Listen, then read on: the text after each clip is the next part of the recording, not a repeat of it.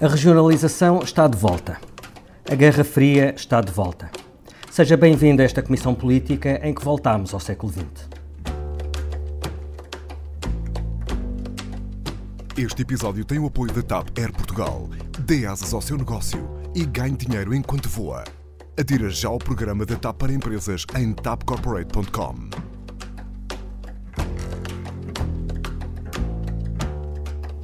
Em Portugal voltou em força a ideia de regionalizar o país. O caminho faz-se sempre da mesma maneira. Há vontade política, há estudos, há comissões, há sábios a quem se pedem pareceres.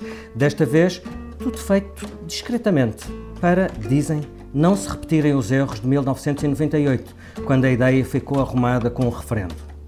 No mundo, o espírito da Guerra Fria está de volta, desta vez tendo como pretexto a Venezuela.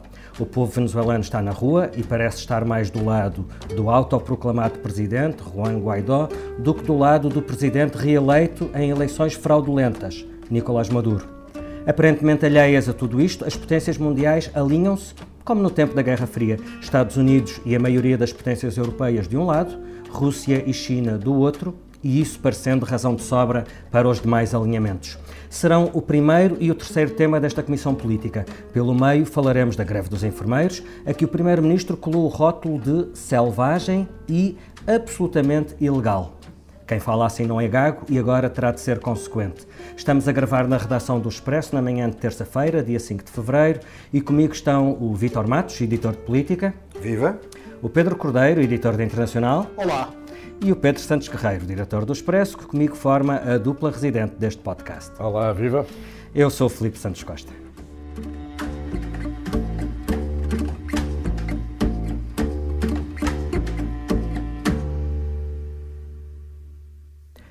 8 de novembro de 1998, referendo sobre a regionalização. Aos portugueses foram feitas duas perguntas. Primeira, concorda com a instituição em concreto das regiões administrativas? O não teve 63%. Segunda pergunta, concorda com a instituição em concreto da região administrativa da sua área de recenseamento eleitoral? O não venceu com 64%. Passaram 20 anos e um acordo entre o PS e o PSD está a abrir caminho para o regresso deste debate. Rui Rio e António Costa concordaram com a criação no Parlamento de uma comissão para a descentralização. É presidida por João Cravinho e tem como segunda figura Alberto João Jardim. E ambos não disfarçam que o que pretendem é mesmo avançar com a regionalização. Na última edição do Expresso, juntámos as peças. Por um lado, Eduardo Cabrita, sem falar em regionalização, fala na necessidade de pensar numa descentralização sem tabus.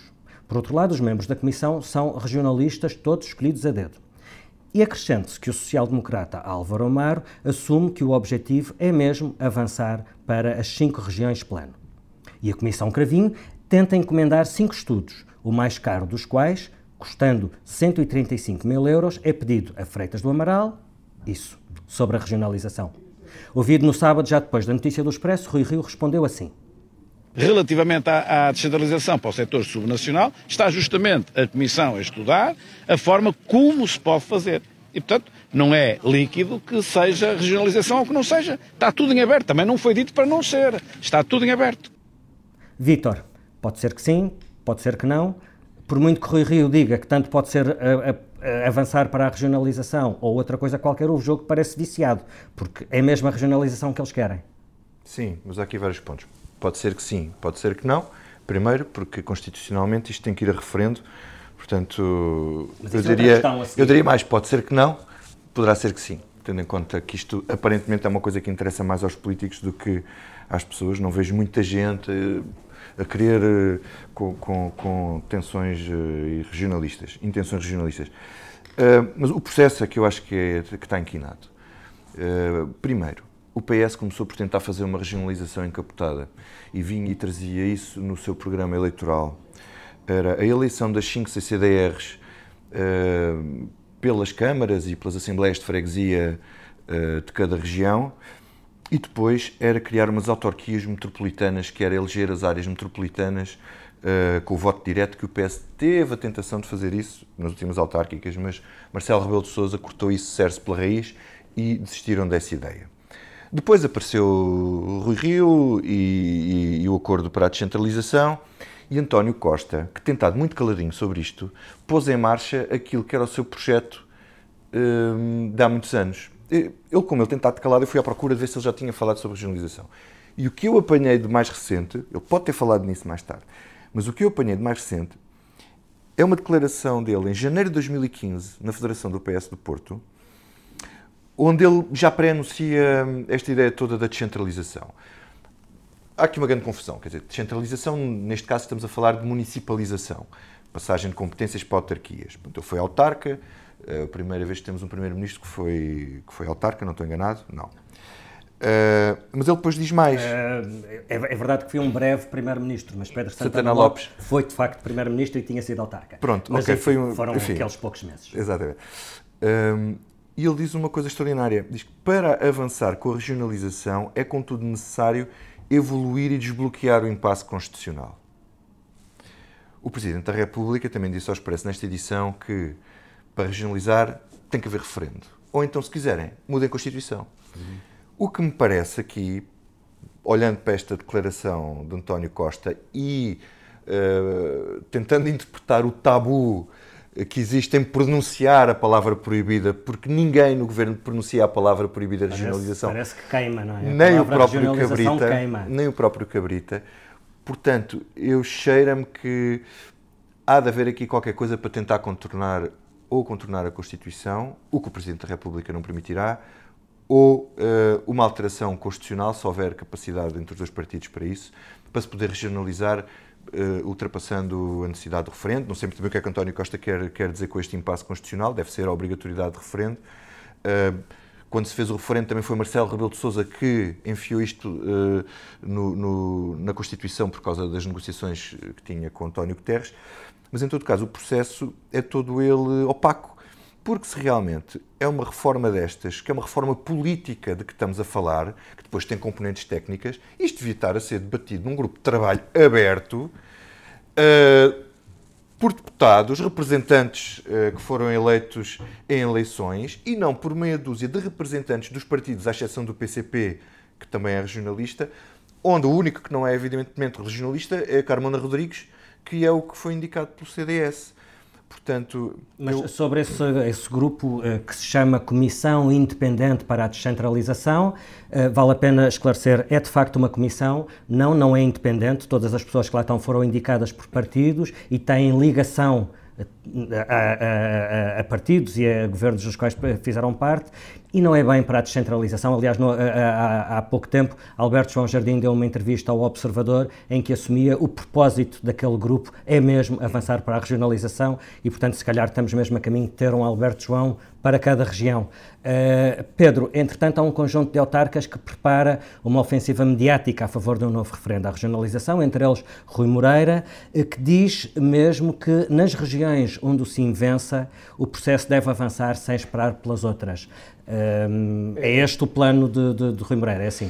E não é só do Rui Moreira, embora tenha sido ele que, há cerca de duas semanas, numa longa entrevista que deu ao Porto Canal, lançou, uh, lançou o assunto. E lançando, naquela altura, uh, Rui Moreira assumiu uma, uh, termos diferentes dos anteriores. Uh, até aí falava-se em descentralização administrativa, um processo que foi amplamente criticado e que, e que está a resultar num fiasco. Está a decorrer, mas a resultar num fiasco. Está a decorrer, mas pelo menos este ano, na, na, na transferência uh, prevista para este ano, ou possível este ano 2019, é um fiasco, tendo em conta o baixo número de, de câmaras municipais que, que aderiu. E, ne, e nessa entrevista ao Porto Canal, o Rui Moreira muda o discurso e fala numa diz que não há descentralização administrativa, ou há descentralização política, ou não há eh, descentralização, e diz mesmo que eh, se os partidos eh, do Parlamento da Assembleia da República não assumirem este, este, assunto, então outros partidos emergentes acabarão por ocupar esse, esse espaço. E depois disso, Rui Moreira falou uma data de vezes. Uh, na, semana, uh, na semana seguinte e falou no referendo com essa originalidade, que é uh, ser feito um referendo semelhante ao que foi feito há 20 anos, mas com um resultado diferente. e o resultado seria que o, o, se houvesse uma região que votasse a favor da regionalização e outras que não, então essa onde se teria votado a favor poderia ser poderia avançar para, para Atenção, para há sempre um pressuposto prévio, é que havendo duas perguntas, uma pergunta nacional sobre se deve haver regionalização e depois perguntas regionais sobre cada região em concreto, se na pergunta nacional o não vencer, não avança a regionalização em, em, em, em região nenhuma. É, isso é claro na Constituição. Questão diferente é, vencendo o sim, Isso. avançarem as regiões apenas onde o sim venceu localmente. Exatamente. E essa é originalidade, sendo que há outra. Que há, há, há 20 anos, uma das questões, como dizias, que lançou muita polémica, que foi, a discussão na altura foi intensíssima, era quais eram as regiões. E isso, neste momento, já está ultrapassado. Neste momento há cinco regiões. E está ultrapassado, não, não digo que não seja... que se façam as cinco regiões planas sem autonomizar as áreas metropolitanas de Lisboa e do Porto. Nem eu. Eu não sei qual é o plano, atenção. Não então é, os 5 são 7. Não é, não é Romoreira, atenção, não é Romoreira eh, que está sozinho nisto, o Expresso escrevia sobre isso este fim de semana. Estamos a falar de uma frente que se está a mobilizar, ou que já está mobilizada, de autarcas uh, norte, que inclui, um, ehm, que inclui a Câmara uh, de Gaia, inclui a Câmara de uh, Caminha, incluirá eventualmente a Câmara de Braga, inclui a Câmara de Famalicão. Estas foram aquelas que, sobre as quais nós escrevemos no fim de semana, no fim de semana passado, no sábado, no, Expresso, e que vem cavalgar aquilo que é, primeiro, o fiasco da descentralização e, segundo, Uh, não, tentar não permitir é isso que me parece, não permitir que, no fundo, a regionalização passe de fininho, como dizia o Vítor. Uh, em, em, em, política, não é só em política, há muitas palavras que se, que se, tornam estigmatizadas e então começamos a falar delas sem as nomear. Isto acontece com bastante uh, frequência. Quando, por exemplo, no, na União Europeia não se diz federalismo hoje. A Ana Gomes, há uns tempos, chamava-lhe com muita graça the F-word. Uhum. como também não se fala em mutualização, mas no, na prática a mutualização de risco uh, existe. Ninguém fala da Air-word.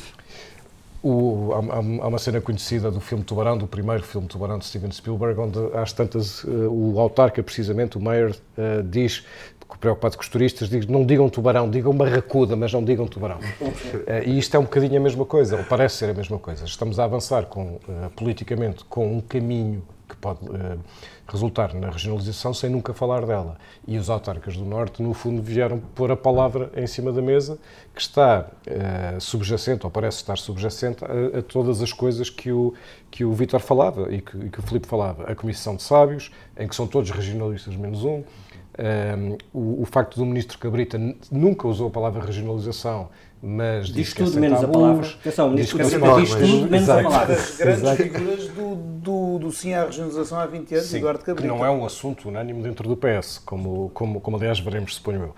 O, o Primeiro-Ministro não falou, Rui Rio já falou sem, sem, sem dizer que sim ou dizer que não, Marcelo Rebelo de Sousa só falou sobre a necessidade constitucional um, do, do, referendo e, na verdade, qualquer um deles podia ter uh, enfim, matado o assunto. Basta o Primeiro-Ministro dizer um, que acha a ideia extemporânea e que não faz sentido nenhum. Se dissesse isto, o assunto politicamente enfim, quase que morria. Bom, se ela Ainda achasse isso, não nomearia uma Ora, comissão no Parlamento para portanto, ter um trabalhinho pronto até portanto, julho parece, para avançar. O que parece é que nós estamos, processo. de facto, a um caminho uh, diferente, mas para chegar a uma regionalização que os partidos, nomeadamente o PS e o PSD, não querem que isto seja um assunto na campanha eleitoral, porque é, é, é, um assunto que divide, e é isso que os autarcas tentam, do Norte tentam colocar, é que seja um assunto desta, de, desta campanha eleitoral. Uh, o relatório vai sair em julho da Comissão, portanto, ora, o tema, isto vai ser tema de campanha eleitoral.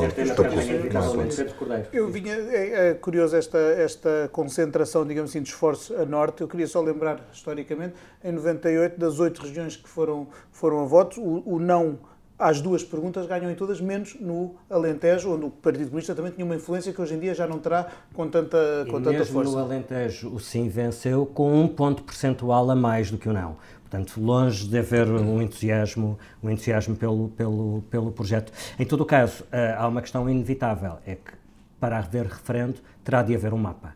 E, portanto, qualquer que seja o debate, será sempre sobre um mapa em concreto, porque a regionalização tem de avançar com um projeto em simultâneo para, todos, para todas as regiões, independentemente da instituição em concreto de cada região poder ser faseada no tempo. Aliás, Rui Rio uh, disse ontem que uh, não era contra a regionalização de 98, mas era contra o mapa.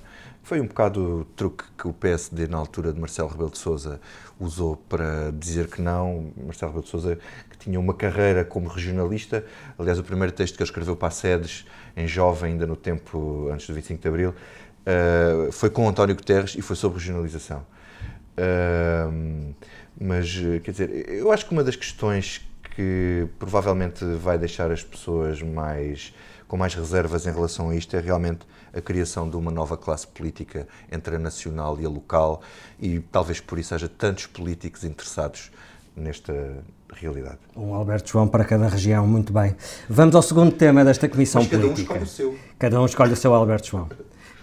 Não podemos confundir aquilo que é o exercício da, o, da, da atividade sindical, aquilo que é o exercício legítimo de, do direito à greve, com práticas que não são de greves cirúrgicas, mas greves selvagens, que visam simplesmente atentar contra a dignidade dos doentes, quanto às funções do Serviço Nacional de Saúde, que são absolutamente ilegais. Nós recorreremos a todos os meios legais que estiverem ao nosso alcance e que eh, haja o exercício de funções sindicais por instituições que legalmente estão expressamente proibidas de terem qualquer atividade sindical. António Costa subiu a parada e, espera-se, agirá em conformidade com as suas palavras. Segundo adiantou Marcos Mendes, o Governo deverá avançar esta semana com a requisição civil dos enfermeiros. Eh, há uns anos, quando o Governo Passos Coelho fez o mesmo em relação aos controladores aéreos, houve um clamor nacional e boa parte da esquerda se insurgiu contra esta supressão do direito à greve. Pedro, surpreende esta limitação do direito à greve vinda de um governo apoiado pelas esquerdas? Não, por acaso eu não acho, eu não acho que surpreenda, embora no caso específico do, eh, dos enfermeiros, ehm, quando, quando, falamos em requisição civil, falamos numa medida uh, extrema, uh, radical, se quisermos. Eu acho que a expressão, a, expressão que a Ministra da Saúde usou na semana passada até foi essa. Foi, é, um, é um recurso extremo ou, ou radical, foi, foi, uma destas duas, duas palavras. Mas a sua decisão não é apenas uma decisão jurídica, que obviamente também é, e não é só sequer uma decisão tomada por razões políticas, porque os, o, os governos também recorrem a este tipo de radicalidade quando sentem que há ou não há um apoio uh, social ou popular para, para, para, que elas sejam tomadas. Ou seja, e aparentemente o que António Costa sente é que uh, será popular fazer frente a esta greve dos enfermeiros. Possivelmente, porque não, nós não, enfim, não há estudos públicos sobre sondagens sobre o que os portugueses pensam especificamente deste, deste momento. Mas é curioso porque há, há sobre os professores, mas não há sobre os enfermeiros. Não há especificamente não, sobre este momento. Nós, nós fizemos uma pergunta aqui no Expresso há umas semanas, na última sondagem, em que juntávamos as várias, falávamos também dos enfermeiros, Exato. juntávamos as várias, as várias reivindicações corporativas e greves e 70% mais ou menos portugueses eram, eram contra. Pois é isso, portanto, não há especificamente sobre esta, mas o Expresso tem, tem publicado, ao longo, tem feito ao longo dos últimos meses sondagens sobre esta questão e o Governo eventualmente também terá sondagens próprias eh, que mostram uma grande eh, diria quase, não lhe chamo intolerância, mas uma falta de apoio social ou popular a, este tipo de manifestações, eh, de greves, nomeadamente aos, aos protestos dos, eh, dos, professores e às reivindicações em geral, dada a intensidade de marcações de greves que foi feita para, eh, para este ano.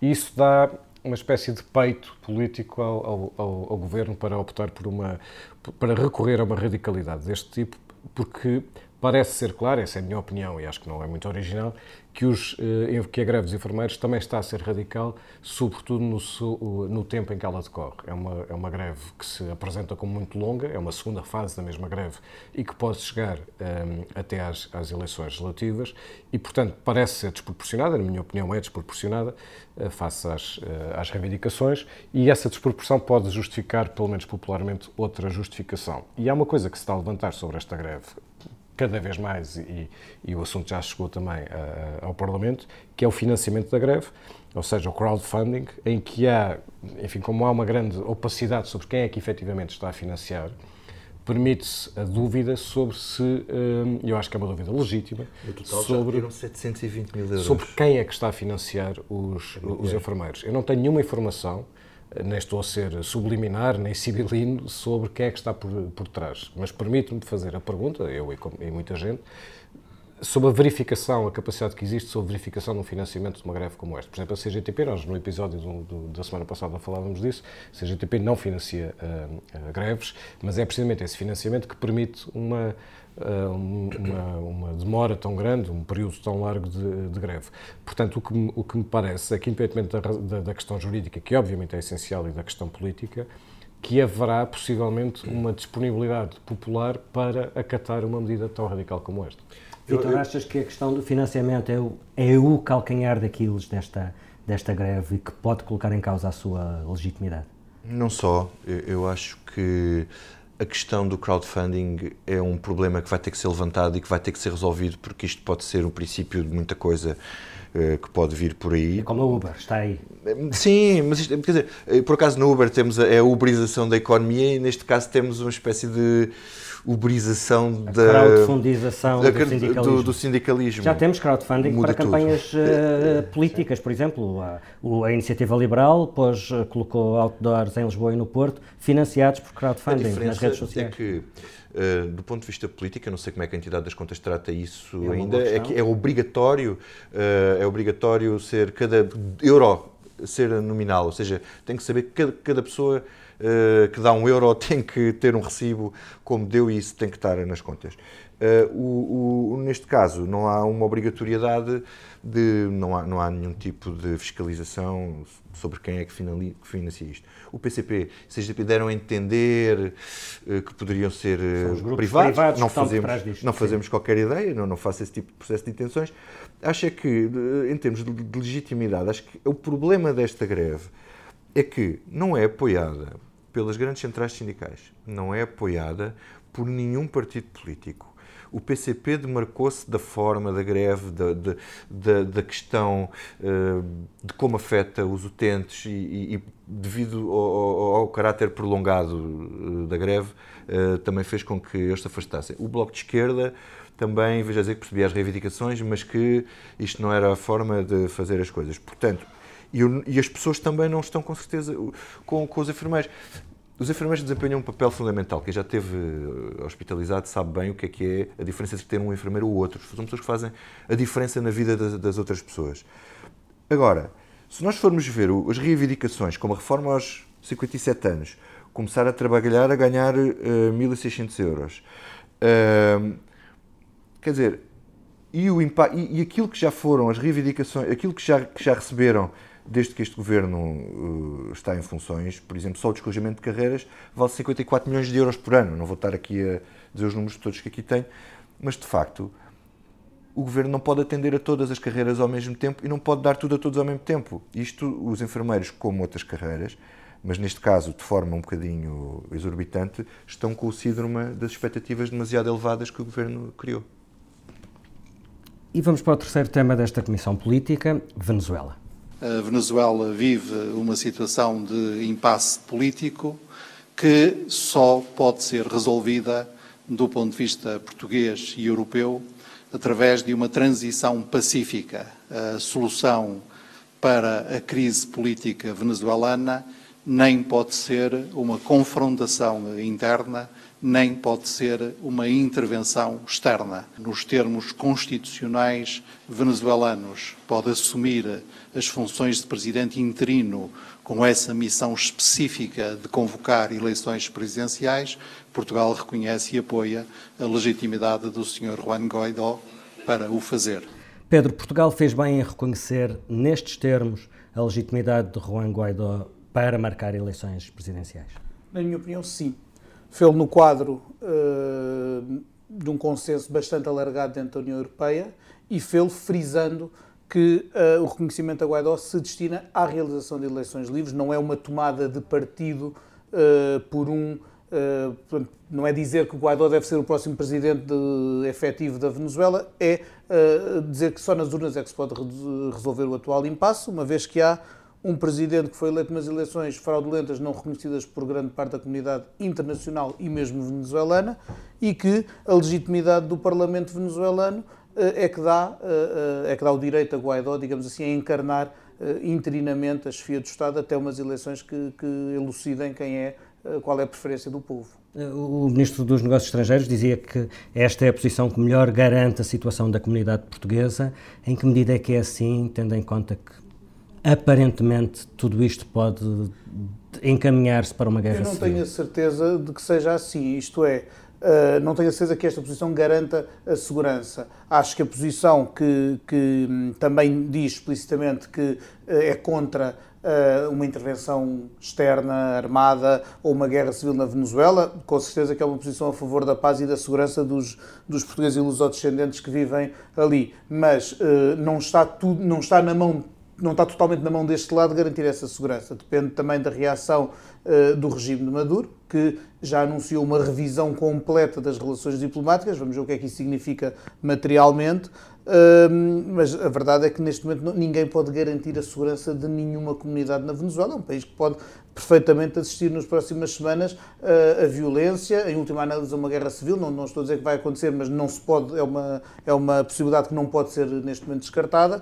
E, portanto, Maduro falou no Vietnã, não é? Maduro falou no Vietnã, por exemplo, uh, uh, mas, aí, mas aí, aí é um recado aos americanos e, numa, portanto, com, com vista a, a, reagir a uma possível intervenção armada que viesse do exterior. Isso é, é algo que a, que a, posição da União Europeia exclui.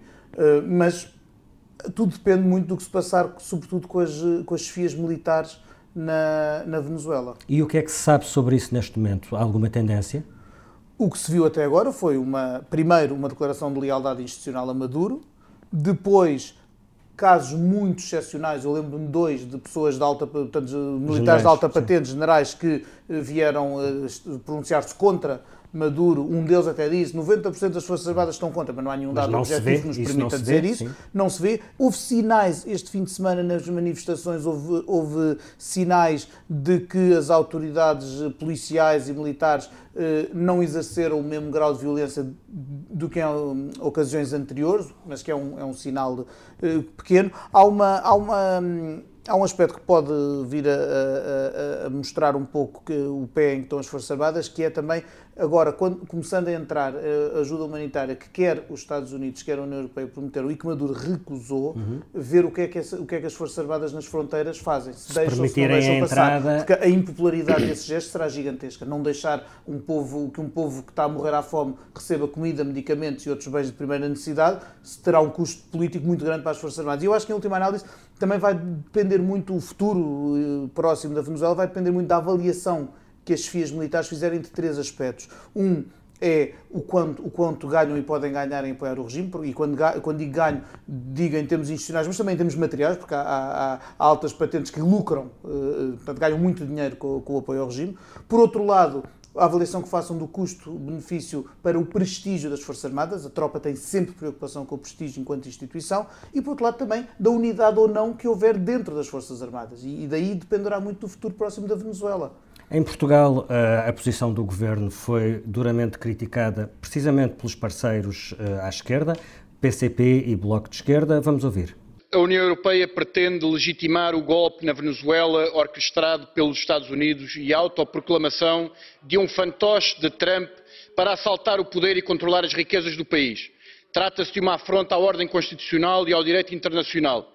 Agora, em nome do negócio também, há uma ingerência externa para ver quem é que vai ficar com o petróleo da Venezuela. A atitude da União Europeia em reconhecer Guaidó como presidente pode resultar num banho de sangue.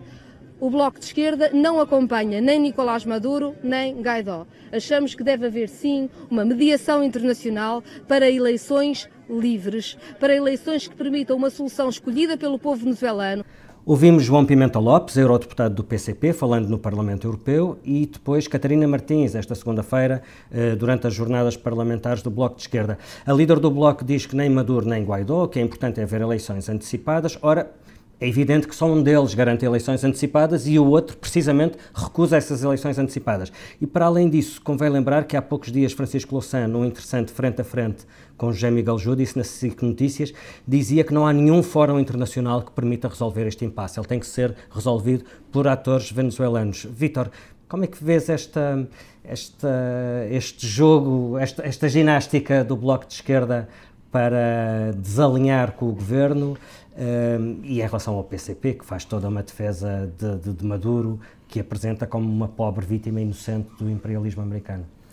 Ginástica, malabarismo e algum contorcionismo, diria. Sim, quer dizer, mas o Bloco está a tentar ficar em cima do muro e não cair uh, para nenhum dos lados, e, enquanto o PCP, enfim, tem uma posição tradicional uh, e como antiga, sempre. Como, sempre. Uh, como sempre, que são as posições da Guerra Fria, não, não, não mudou um bocadinho em relação a isso e percebe-se a essência do, do Partido Comunista. No Bloco de Esquerda é mais difícil perceber, porque o Bloco, durante uns tempos, apoiou muito uh, o chavismo. E depois, a certa altura, começou a descolar. Quando aquilo começou a descambar, começou a, descam e começou a descolar e começou a ter um discurso uh, mais crítico. Uh, e agora, não sei se por uma tentação de não estar do lado das democracias liberais ou dos Estados Unidos, ou não ter uma posição que possa uh, de alguma forma alinhar com Donald Trump ou com, com outros países. Bolsonaro. Exatamente, quer dizer, tenta-se demarcar. É preferível alinhar tenta... com Vladimir Putin e com Xi Jinping, é isso? Provavelmente é, é, isso e não sei se, se isso é bom para o Bloco. Acho que isso não lhe sai bem. É, mas talvez este debate devesse ser sobre a Venezuela, sobre Maduro, sobre o regime bolivariano e sobre a tragédia de um povo e menos sobre o Sr. Trump, não é? A tua pergunta encerra a resposta. Sim, a resposta é sim. Uh, o, está, há aqui um, um, embaraço político que é muito evidente no, uh, no Bloco de Esquerda. E, e há uma posição que, sendo ortodoxa, o que é normal e muitas vezes elogiável no, um, no PCP, aqui se torna uh, retrógrada e até, e até contraditória. Por ser coerente, é isso? Uh, é abstrato, muitas vezes o PCP é elogiado por isso e, e, com razão pela sua ortodoxia. A ortodoxia não é necessariamente sempre má, não é? Um, não é o caso aqui parece mais uma, uma posição não só retrógrada, mas relativamente negacionista em relação àquilo que se está a passar, porque efetivamente o mais importante de tudo é, sabendo nós que qualquer desfecho é político e tem que ser político, até porque se não for político é antes disso um, um cenário eventualmente militar, um, o drama hoje é essencialmente humano. Um, e não é, eh, não é sequer compreensível por nós, felizmente em Portugal, o tipo de, de, de, de, violência no, do ponto de vista da escassez uh, humanitária e da violência humanitária que se vive na Venezuela, que já, é, que já, já dura uh, há muito, muito, muito tempo. E é isso que também torna a posição de Portugal não apenas uma posição de alinhamento uh, com a União Europeia. Portugal tem responsabilidades específicas, independentemente desse alinhamento com a União Europeia, que é a responsabilidade de, de um país que tem muitos imigrantes e lusodescendentes na, eh, na Venezuela. Portugal tem agido nos últimos meses, uh, e nós sabemos que tem agido, e tem agido com, uh, de uma forma muito discreta, porque aquilo que é mais importante é a segurança das pessoas que estão na Venezuela, incluindo a segurança daqueles que querem sair da da Venezuela. E, portanto, todas as declarações políticas que são feitas a partir de Portugal devem ter, e têm tido, tanto quanto sei, isso em consideração, que é a segurança dos portugueses que estão, que estão lá. Aliás, há informações recentes, como sabemos, sobre a posição diplomática, aliás, de Portugal uh, na, uh, na Venezuela. A forma como o Bloco e o PC, eh, enfim, têm comentado este assunto é, é é basicamente uma, uma, uma, maneira de tentar não ser, parece-me a mim, não ser uh, contraditório com aquilo que já foi dito no passado, mas basicamente tentar que o assunto se passe por cima. Desviar para, o assunto. Para, mas há um problema, para há um problema na posição do Bloco que é uh, para as eleições tem, tem que haver um poder que centralize uh, a realização de umas eleições. E se for um poder externo, quer dizer, se não for Guaidó ou Maduro ou alguém que comanda o Estado, isso pode levar também um banho de sangue. É, é, é por isso que há uma que há, que há, a ideia de que umas eleições demorariam a organizar, porque neste momento os, os organismos eleitorais que existem na Venezuela são completamente uh, inclinados a favor do, do, regime. Há aqui um esforço que, que se vai materializar na quinta-feira num, num, encontro em Montevideo, liderado por dois países que têm a vantagem, para, em termos de credibilidade, terem, serem países que mantiveram neutralidade nesta questão e que têm governos próximos politicamente, vá lá se quisermos, do de Maduro, no sentido em que são governos de esquerda, que são o Uruguai e o México que estão a fazer esse, estão a fazer esse esforço, porque realmente há um problema grande, logisticamente, organizar umas eleições credíveis na Venezuela também será um desafio, um, e, e, já não falo do, do, percurso que é preciso para chegar sequer ao consenso de, de, de as organizar, mas se chegar aí, também na prática vai ser uma, uma organização difícil para garantir que elas sejam livres e justas. E como sempre, vamos acabar com outros assuntos que não nos saem da cabeça. Pedro Cordeiro, conta-nos tudo. O que é que não te sai da cabeça? Não me saem da cabeça nove mulheres que morreram em janeiro no nosso país assassinadas em uh, contextos de violência doméstica ou violência de género. Nove mulheres num mês só. No primeiro mês do ano abriu com, esta, com este número trágico. Em 2018 foram cinco no mesmo mês. É evidente que uma mulher uh, assassinada é uma mulher assassinada a mais não, não tenho noção estatisticamente o que é que isto significa, nem, nem, os, nem os especialistas dizem, mas uh, é uma coisa sei, sei que este flagelo se repete ano após ano em, em Portugal e, e que o declínio que tem havido no número total de homicídios e mortes violentas não tem, claro, num, não há, portanto, essa redução, não existe no que diz respeito às mortes por violência doméstica.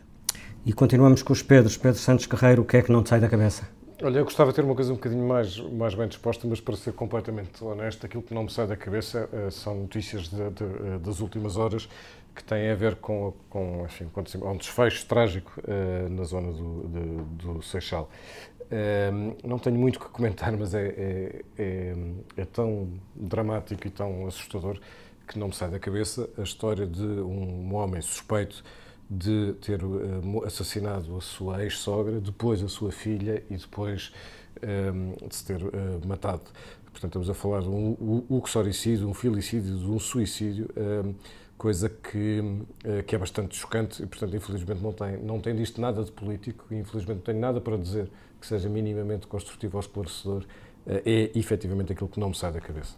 Vitor Matos, tens notícias mais uh, animadoras? Mais o leves, que te ocupa a cabeça é mais leve do que isto? Mais leve, menos trágico e não diria divertido, porque neste caso não, não, não é propriamente divertido, que é a ida do Presidente da República... Sim, inclui o Presidente da República, ao bairro é, é mais leve. É pelo menos único e original. Uh, esta espécie de populista light em que se tornou o Presidente da República. Acho que Marcelo fez uma coisa bem, fez uma coisa mal. Ele, a maneira como ele foi lá foi bem feita. Então foi no foi seu carro particular? No seu carro particular, sozinho, só com as seguranças, sem jornalistas à volta, sem aparato.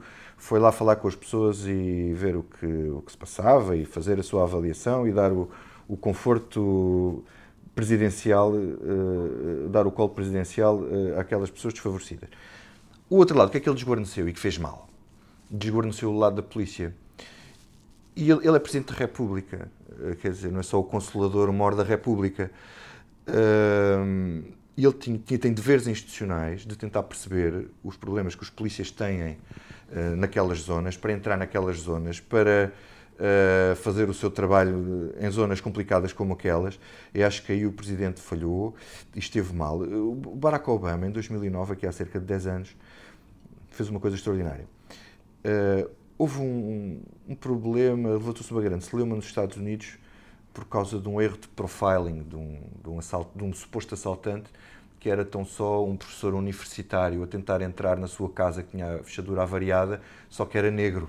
E então uma vizinha chamou a polícia, chegou lá, a polícia prendeu. Uh, isto deu uma grande confusão. O que é que Obama fez? Convidou a polícia, que o prendeu, e convidou o professor universitário. Foram todos fazer uma Beer Summit, e foram todos beber uma cerveja uh, para uh, falar sobre os problemas. Marcelo aqui faltou Achas que a solução lado. pode estar na cerveja? Bom, uh, o tom está, todo, está muito sério e, portanto, assim, eu não vou defraudar as expectativas e falarei de uma coisa parva. Uh, estamos em contagem decrescente para as eliminatórias do Festival da Canção. Eu sei que é um assunto que vos interessa bastante.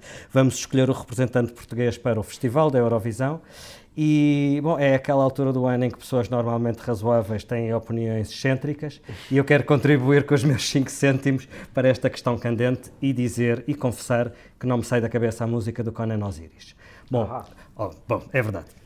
O Conan Osiris foi um fenómeno em certos círculos, dos quais eu não tenho vergonha de admitir que faço parte, e só lamento que o Expresso não tenha escolhido o disco dele como o melhor disco português de 2018, eh, mas curiosamente agora só, só agora é que uma parte do país o está a conhecer e tem sido, obviamente, um choque. Eu não vou perder muito tempo com interpretações mais ou menos sofisticadas, eh, nem desta nem de outra música dele, cada um fará a sua. Eh, por mim, digo só que, entre outras qualidades, esta canção é uma muito boa piada e uma boa piada vale sempre a pena. Ficamos por aqui. Esta reunião teve edição multimédia da Joana Beleza, ilustração do Tiago Pereira Santos e a música é óbvia.